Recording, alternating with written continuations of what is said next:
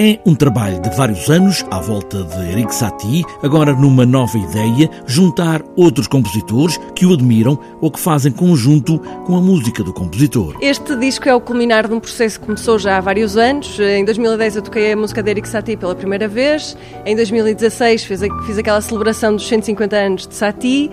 Em 2017 lancei o disco com o recital que tinha estado a fazer em 2016 e nessa altura comecei a fazer um novo recital que agora é este disco.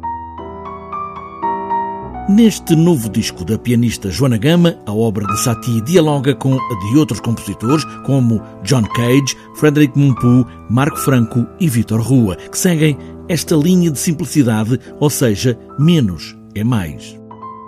Eu gosto muito dessa máxima na música, na arquitetura e na vida em geral.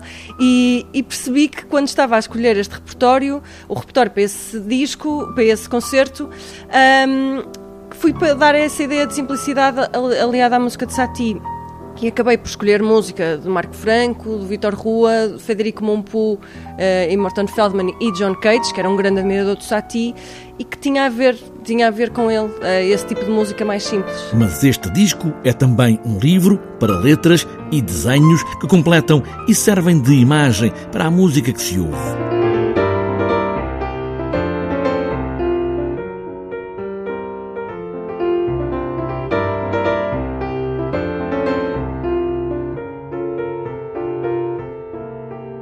Eu comecei a perceber que quando estava a preparar o disco que havia um, uma série de informação acerca das peças e alguma até mais pessoal que eu gostava de partilhar com as pessoas. Portanto, para cada música eu escrevi um pequeno texto ou sobre a peça ou sobre a minha relação com a peça, ou porque é que essa peça está incluída no, no disco, que é um, bocadinho mais pessoal, mas porque também eu quis partilhar isso e mostrar o porquê de incluir estas peças neste disco. Este disco livro com desenhos da pianista Joana Gama tem por título Arcueil, que é o nome do subúrbio de Paris onde Satie viveu os últimos 27 anos da vida.